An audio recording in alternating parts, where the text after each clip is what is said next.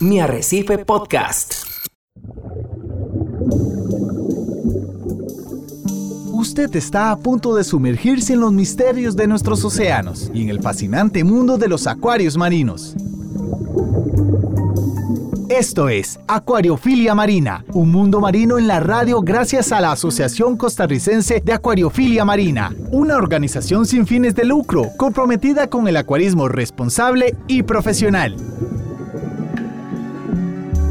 ¿Qué tal amigos de Monumental, la radio de Costa Rica? Es un placer, verdaderamente un placer en esta mañana de sábado recibirle a usted en Acuariofilia Marina, un programa de la Asociación Costarricense de Acuaristas Marinos que busca concientizar, comunicar y trasladar conocimiento, esfuerzos y demás eh, tipo de actividades que hacemos alrededor de este maravilloso hobby de los acuarios, tanto marinos, dulces, plantados, así como también discutir temas de sostenibilidad y protección de los recursos naturales. Ya acomodados acá en esta señal de los 93.5 de la frecuencia modulada, disfrutando de un delicioso café, y con la gratísima compañía de don Hernán Azofeifa en esta mañana. Buenos días, don Hernán. Muy buenos días, Ricardo, y muy buenos días a usted que nos escucha desde su casa, desde su lugar de trabajo, desde sus vehículos. Hoy, en el último sábado del mes de febrero, se nos fueron los dos primeros meses ya del, del año. El mes del amor. El mes del amor en muchos países. Bueno, que estén pasándola muy bien, que sus acuarios se encuentren de la mejor manera, que estén realizando esos mantenimientos habituales. Y hoy les traemos un programa donde vamos a conversar sobre las almejas. En una primera parte, un enfoque muy hacia nuestro pasatiempo. Vamos a hablar de las bellezas de estas almejas gigantes, las tridagna. Y luego, en una segunda parte del programa, conversaremos sobre las almejas en un orden de consumo para nuestros hogares, nuestras casas, en esas ricas recetas de cocina que podemos hacer y de las cuales nuestro invitado de la segunda parte nos va a conversar. Le damos la bienvenida a nuestro invitado especial desde España. Nos acompaña en este programa el señor Fernando Blanco desde Pontevedra, la zona de Galicia, allá en España. Fernando, muy buenas tardes allá en España, muy buenos días aquí en Costa Rica. Bueno, bueno, buenas a todos, ¿qué tal? Lo que más me impresiona de lo que estoy escuchando es que es una maravilla que podéis tener un programa dedicado a nuestro hobby, que bueno, desde luego aquí en España ya podría aprender alguien y copiaros la iniciativa, porque me parece mucho más que estupenda.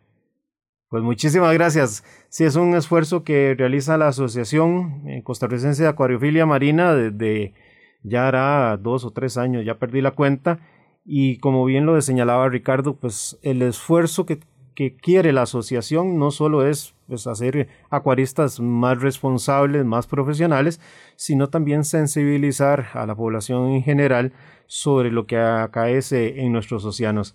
Muchísimas gracias por acompañarnos, Fernando. Muchas gracias a ti por contar conmigo siempre, Hernán, de verdad.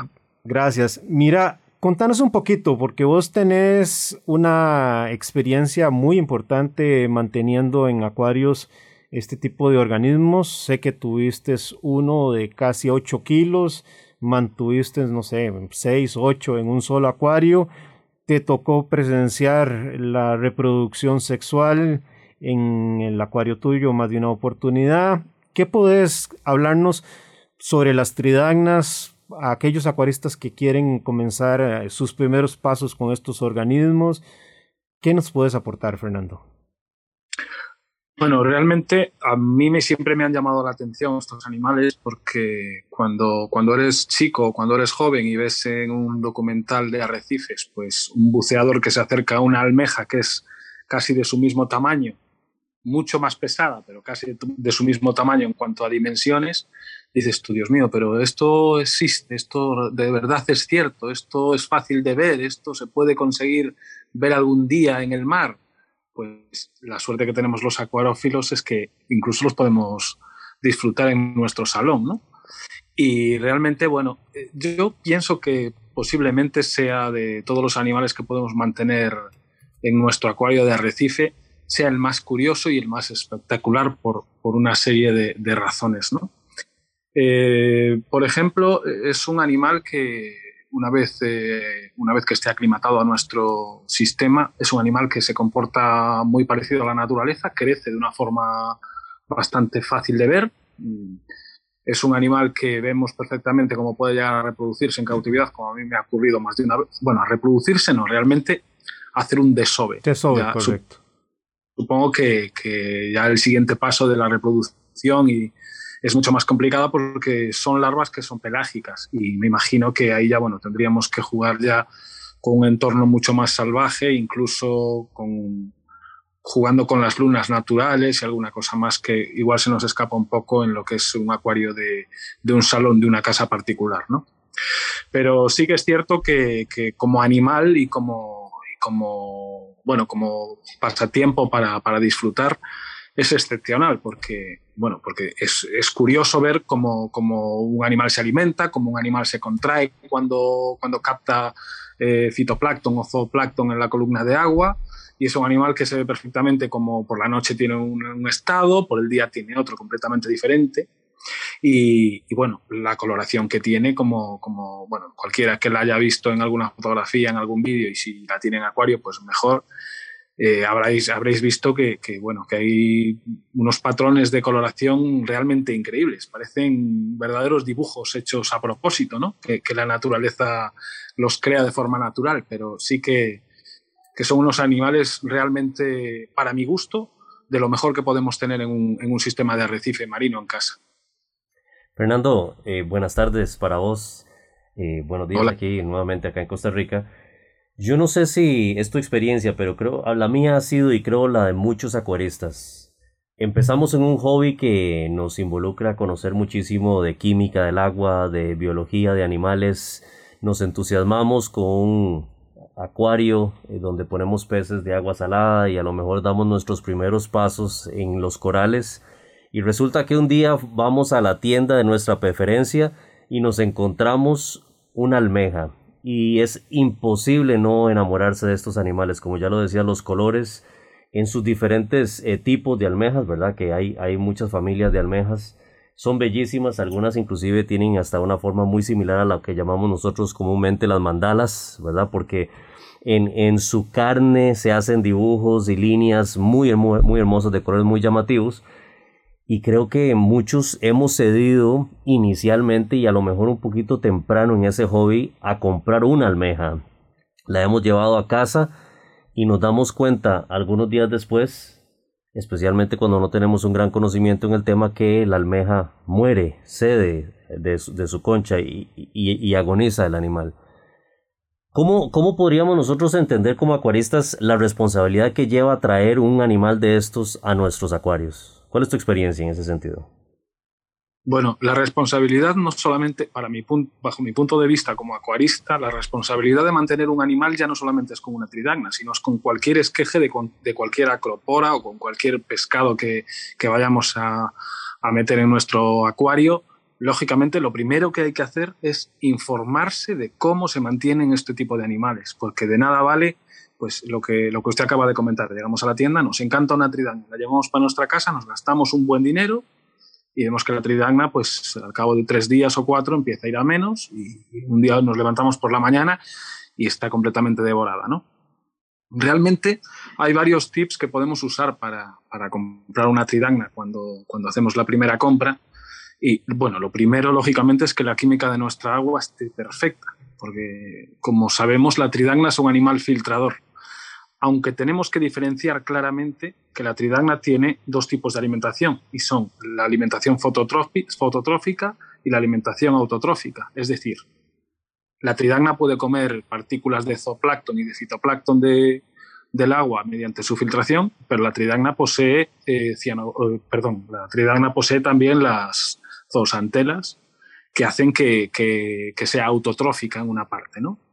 Y aquí es donde yo entro siempre a, debatir cuando alguien dice que es mejor comprar una tridagna pequeña o una tridagna más grande para mantenerla como primera compra. Y la gente, la mayoría de la gente está equivocada porque se compra una tridagna pequeña y la tridagna en todas las especies que tenemos a la venta, cuanto más grande es más autotrófica. Por lo tanto, es mucho más fácil de mantener una tridagna ya con un tamaño importante digamos, a partir de los 6, 7 centímetros ya son animales prácticamente eh, autotróficos. Y mientras tanto, si compramos una tridagna muy pequeña de 3 centímetros, 4 centímetros, ahí tenemos mucha más complicación porque es un animal que filtra mucha cantidad de partículas. Y es un animal que está filtrando partículas 24 horas al día. Y es muy difícil aportarle realmente la cantidad de nutrición que, necesita. Hay que tener en cuenta también que es un animal que a la vez que se desarrolla está creando una concha de, esqueleto calcáreo que necesita también mucho impacto de carbonato cálcico. Es decir, es un animal que consume en un sistema mucha cantidad de carbonatos. Por lo tanto, eso también tenemos que tenerlo en cuenta. No podemos permitir unos bajones de KH o de carbonatos en nuestro acuario, no podemos permitir eh, unos, unas variaciones de temperatura importantes y sobre todo, sobre todo, no podemos permitir que haya una contaminación en el agua, porque si es un animal filtrador, lo primero que va a detectar es que el agua que pasa por su sifón está contaminada y ella no es capaz de apartar esas partículas contaminadas. Por lo tanto, es un animal que va a tender a, morirse. ¿no? Pero sí que lo más importante de todo es que cualquier tridagna, a más grande, cuanto más tamaño tenga, más autotrófica es. Por lo tanto, mucho más fácil de mantener que cuanto más pequeña. Fernando, ¿dirías vos que precisamente por ser organismos filtradores, una recomendación sería adquirirlas cuando nuestro acuario está un poco más maduro y no recién ciclado o un acuario joven que precisamente no tiene esa biodiversidad en la columna de agua de diferentes organismos que le permitan alimentarse o no habría ninguna diferencia. Bueno, es un animal yo creo que es de, de, los, de los últimos que deberíamos de meter en un sistema, ¿no? Es decir, de los últimos me refiero a que cuando el sistema está completamente maduro, porque ya sabemos que un sistema marino maduro es un sistema marino estable, y, lo voy a decir entre comillas, porque no siempre es así, ¿no? Pero, la es cierto, es cierto que un, sistema adulto, un sistema que ya tenga su, tiempo establecido, va, va, a proporcionarnos una estabilidad paramétrica y vamos a ver que no hay unos problemas con otros animales, por lo tanto, es mucho más fácil saber que no podemos tener problema con una tridagna. Es decir, si nosotros estamos acostumbrados a que se nos pierdan pues, corales relativamente fáciles, una tridagna, lógicamente, va a hacerlo mucho más rápido que un coral, porque es un animal mucho más delicado. Pero sí es cierto que, bueno, que, sí, que deberíamos de, meter una tridagna cuando un acuario es completamente maduro. En esto de, la acuariofilia, como, como sabrás, Hernán, que eh, estamos un poco equivocados porque muchas veces vemos gente que lo hace al revés y le funciona de mil maravillas. Pero yo siempre recalco que no es la forma correcta de hacerlo. Es decir, si a una persona le funciona bien eh, meter una tridagna en pleno ciclado o a poco tiempo de ciclado y, la tridagna va de maravilla, pues puede haber tenido suerte, pero no es lo normal, ¿no? Lo lógico introducirla cuando el acuario esté completamente maduro. Y, lo, que, lo que os comentaba antes es que yo sí que lo he comprobado, y creo que algunos compañeros nuestros también lo han comprobado, la tridagna adulta es mucho más fácil de mantener que la tridagna eh, más, más juvenil. Y, también hay otra, otra, otro tip importante, y es que, mm, por ejemplo, eh, la tridagna de Erasa es posiblemente la más fácil de mantener de todas las tridagnas que podemos comprar para nuestro acuario. O sea, sería una tridagna perfecta para empezar. Perfecto. Siendo eh, organismos que tienen su relación simbiótica con la zoosantela y se hace el aporte del tema de la iluminación para que mm, estos desechos metabólicos de la zoosantela les den un complemento alimenticio, ¿Cuál sería la ubicación en el acuario, Fernando? La parte alta, la parte media, la parte baja. Y ahí también te quiero consultar sobre si ponerlo directamente en la arena o no, porque muchas veces uno mira el arrecife y vemos que las tridagnas crecen dentro del arrecife y llegan a integrarse como parte del arrecife, comienzan a, hacer su contorno entre la grieta del arrecife y se ven como una, única unidad. Sí, sí, están realmente incrustadas en, parte de esqueleto. Bueno. bueno, realmente es que aquí también tenemos que diferenciar que hay tridagnas rocosas y tridagnas areneras. Por ejemplo, la, tridagna de Rasa es una tridagna casi 100% de arena. Es una tridagna que, se desarrolla mucho mejor en un fondo arenoso que en un fondo rocoso. Pero sí es cierto que el resto de las tridagnas son casi todas de, porcentaje muchísimo más alto de roca que de arena. Quiero decir con esto que la, la, tridagna puede vivir perfectamente en un fondo de arena porque además en nuestros acuarios, después de la arena, unos dos centímetros, tenemos cristal, vidrio. Y la tridagna realmente se va a acabar adhiriendo al vidrio. Ella va a creer que ahí hay una roca. Entonces, el pie que tiene de, adhesión lo va a usar pegándose al vidrio. Pero si tuviésemos una capa de arena importante, hay tridagnas como por ejemplo la máxima que no le, no, le gustaría demasiado porque su pie no iba a llegar a una zona firme y ellas tienen que sentirse realmente firmes. Además vemos que cuando nosotros introducimos una tridagna y no está en el, en el lugar correcto, en la disposición correcta para ella en nuestro sistema, la tridagna se, se desplaza, la tridagna se, se mueve lentamente pero vemos perfectamente a lo largo de una semana cómo se ha movido unos cuantos centímetros. Es decir, ella siempre va a buscar la zona más, más mm, genéricamente mejor en cuanto a luz y en cuanto a corriente, que ella se sienta cómoda. Pero sí es cierto que, que las tridagnas viven a una profundidad aproximadamente de entre 6 y 15 o incluso 20 metros. O sea, tampoco es un animal que viva en la capa superficial de un arrecife, como ocurre con otras acroporas tipo tabla o con otro tipo de corales que incluso cuando la marea baja quedan fuera del agua. ¿no? La tridagna eh, es un animal que puede vivir perfectamente a profundidad media. Sí es cierto también que hay algunas zonas que hay eh, zonas intermareales donde hay tridagnas, que eso es otro mito que se dice que la, tridagna jamás se debe sacar del agua, ¿no? Y eso no es así, porque hay zonas intermareales. De hecho, hay una isla en Australia, que ahora mismo no me acuerdo el nombre, eh, pero es, es, curioso porque cuando baja la marea quedan cientos y cientos de tridagnas expuestas. Eh, expuestas al sol y hacen uno una especie de chafarises, ¿no? intentando cambiar el agua y es un espectáculo. Hay varios vídeos en YouTube eh, que, que, se ve perfectamente cómo, cómo proceden. ¿no? Pero bueno, realmente lo que tenemos que tener en cuenta es que para buscarle una zona buena a una tridagna debe de ser, si es una tridagna de arena, en la arena y si es una tridagna de roca, pues en, una zona intermedia del acuario donde le dé la suficiente iluminación para que la tridagna, al ser eh, eh, fototrópica, haga su, fotosíntesis. O sea, es lógico que sí que tienen que estar en una zona iluminada. Y la corriente, pues eh, le gusta una corriente moderada, una corriente importante. No directa, como ocurre con la mayor parte de nuestros corales, pero sí una corriente bastante, bastante importante. Cuando vamos a comprar una, eh, tridagna o una almeja a tienda, ¿qué es lo que debemos observar? En el manto, obviamente, de plagas y luego analizar qué organismos tengo yo en el acuario que puedan hacerle daño a ese manto. Bien, eh, hay una técnica que yo uso siempre cuando tengo la suerte de poder comprar la tridagna directamente en, mi tienda local y es pasar la mano por encima de la pantalla y hacer una eh, digamos, instantánea, ¿no? Al pasar la mano se hace una especie de nube y a la tridagna le da la sombra. En ese momento la tridagna se contrae y se cierra. Que, tal vez la gente no conoce, Fernando, pero las tridagnas tienen ojos primitivos. Sí, efectivamente. Bueno, y además, aparte de, que tienen, no son ojos en sí, son como células fotorreceptoras, ¿no? que, son capaces de ver la diferencia de, tonalidades y la, intensidad de las, de las luces. Correcto. Pero sí es cierto que sí, que son animales que captan perfectamente cuando, cuando un, por ejemplo, cuando un barco, a veces se ve en los documentales, cuando una embarcación pasa por encima de una zona de tridagna y le da la sombra, la tridagna se contrae y se cierra como para, como, como sistema de seguridad, ¿no? Como si no supiera lo que le viene encima.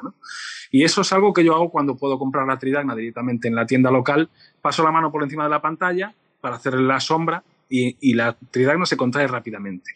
Si no, si no hace el efecto de contracción, esa tridagna tiene algún tipo de problema casi seguro, porque no es capaz de, accionar sus mecanismos de defensa.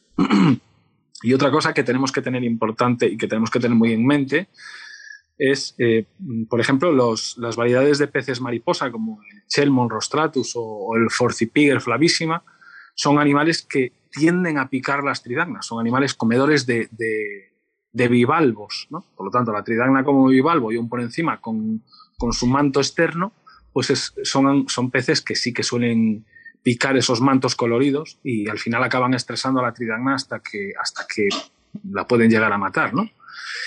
Sí es cierto que no todos, esos, no todos los, los peces de una misma especie atacan a las tridagnas, pero bueno, como, como precaución sería bueno no tenerlos. Y sí tenemos que tener claro, eso a veces ya no nos lo dejan hacer en una tienda o en un comercio, pero la tridagna en el pie basal que tiene debajo, eh, normalmente se le adhieren unos, unos caracolillos que le llaman caracol piramidal, que es del tamaño de un grano de arroz, que son, digamos, eh, el, el, el, predador más importante que tienen las tridagnas, tanto en la naturaleza como en, como en cautiverio. Y son unos animales que prácticamente no se ven. Hay que fijarse muy bien, porque ya digo que son blancos y son del tamaño de un grano de arroz. Son muy pequeñitos. Son unos caracoles alargados, puntiagudos, que realmente se fijan debajo en la tridagna y acaban, eh, acaban matándola. E incluso acaban haciéndose plaga y, y, molestando tanto a la tridagna que se muere rápido, en, en, poco tiempo. Entonces lo que sí sería bueno es observar eso cuando compramos una tridagna, ver el pie, la zona del pie y comprobar incluso con una lupa en muchos casos, incluso sin sacarla del agua, la, volteamos y, la dejamos dentro del agua en la superficie y observamos bien esa zona basal que no tenga ningún tipo de, esos tipos de, caracolillos, ya digo, que son muy diminutos y de color blanco, que sí que es, eh, digamos, el, el más importante que tiene, que tiene la tridagna. Porque sí es cierto que la tridagna después tiene muchos oportunistas, ¿no? Cuando una tridagna está enferma o cuando una tridagna se va a morir, le aparece, mm, bueno, todo tipo de plagas, ¿no? Los, los, los gusanos de fuego, los cangrejos ermitaños, incluso pues eh, estrellas de mar y otros invertebrados que tenemos en nuestro tanque. Pero eso es como el buitre que va a la res que está muriéndose, ¿no? Digamos que es un efecto de, de, digamos, de limpieza. Cuando el animal está en mal estado y se está empezando a descomponer, libera ciertos olores que los animales van a, acabar de, bueno, de, comer lo que, lo, que les, lo, que puedan, lo que puedan aprovechar pero sí que el piramidal, el caracol piramidal, es algo que, que, no, que lo ataca directamente desde que la tridagna está completamente sana hasta que acaba con, con su salud completamente.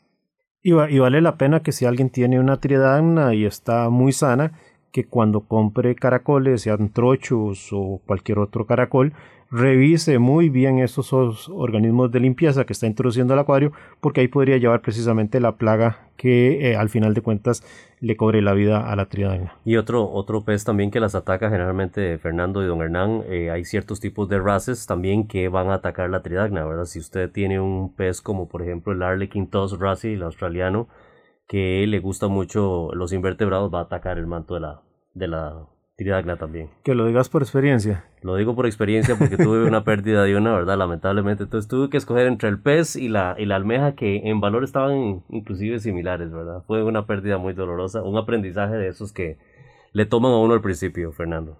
Creo, creo que, que, se refiere al clorodón fastiatus, ¿no? Sí. Al, al TUS. Sí, el TUS. Hay que tener en cuenta que es un, solamente ver la dentadura que tiene ese pez ya uf, es, es, realmente terrorífico. Uh -huh. Fernando, ¿cuál, cuál el, en tu experiencia ha sido el, el, factor que te ha permitido alcanzar una talla de 8 kilos en una tridagna? Es decir, ¿vos le dabas una alimentación directa o meramente filtraba lo que estuviese en la columna de agua y su propia relación con las zooxantelas? Bueno, realmente yo siempre me, me, catalogaron todos mis amigos por, por, ser un poco bruto dándole de comer al sistema marino, ¿no? Yo a veces hago unas mezclas de zooplancton y de fitoplancton y de, de, de bueno, de vitaminas, incluso de, de aminoácidos y, los inyecto al acuario de forma bastante masiva. Quiero decir que la tridagna ahí podría ponerse las botas de manera, de manera filtrando pero bueno, eh, es cierto que llega un momento que esas tridagnas de ese tamaño no necesitan prácticamente alimentarse de filtración, pero sí es cierto que yo se la proporcionaba de todas formas. Lo que sí es que muchas veces decimos, wow, qué tridagna tan grande. Y, y yo tengo una tridagna, por ejemplo, una máxima, y no vayas a pensar que es demasiado grande. Bueno, la máxima es una tridagna que no pasa de 20 centímetros. O sea, es decir, nosotros tenemos una tridagna, yo creo que tengo una, una tridagna en casa una, una concha de tridagna en casa que yo cultivé en mi acuario, que creo que tiene 19 centímetros, creo que está en el máximo de tamaño que puede alcanzar una máxima. Pero claro, es una tridagna que no crece demasiado. O si tenemos una crócea, no pasa de 15 centímetros. Digamos que es la más pequeña de todas las tridagnas. Pero, claro, si, si nosotros eh, compramos una tridagna de rasa, pues sabemos que puede llegar a medir 60 centímetros. Por lo tanto, sí que es cierto que es una tridagna que va a crecer bastante. La que yo, la que yo tuve, que llegó a pesar 8 kilos, era una escuamosa.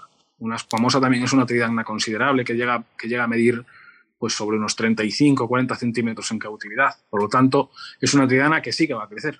Pero como la tridagna que casi todo el mundo tiene es la máxima, son animales que no crecen demasiado realmente. Entonces, bueno, sí es cierto que, la alimentación es importante, tanto fototrópica como autotrófica, pero sí también es cierto que cuando la tridagna ya tiene un tamaño importante, pues digamos que el 80% de su, de su energía la va a sacar de las, de las propias las que ella tiene. Fernando, se nos va, se nos va el tiempo y pudimos haber hablado muchísimo más de estos animales tan maravillosos. Un aspecto que no hemos conversado muy profundamente es el hecho de que en los últimos años ha habido un avance importante en la acuacultura con respecto a la reproducción de estos animales para no tener que extraerlos de, del medio ambiente y que eso viene a dar también una, una esperanza también para hacer más sostenible este hobby y a lo mejor que equipe a los acuaristas con un mejor conocimiento para poder mantener estos animales. Muchísimas gracias por estar con nosotros acá en esta mañana en Costa Rica y en esta tarde en España. Pues muchas gracias a vosotros, por supuesto. Un abrazo hasta allá y que la pases muy bien. Mi Arrecife Podcast.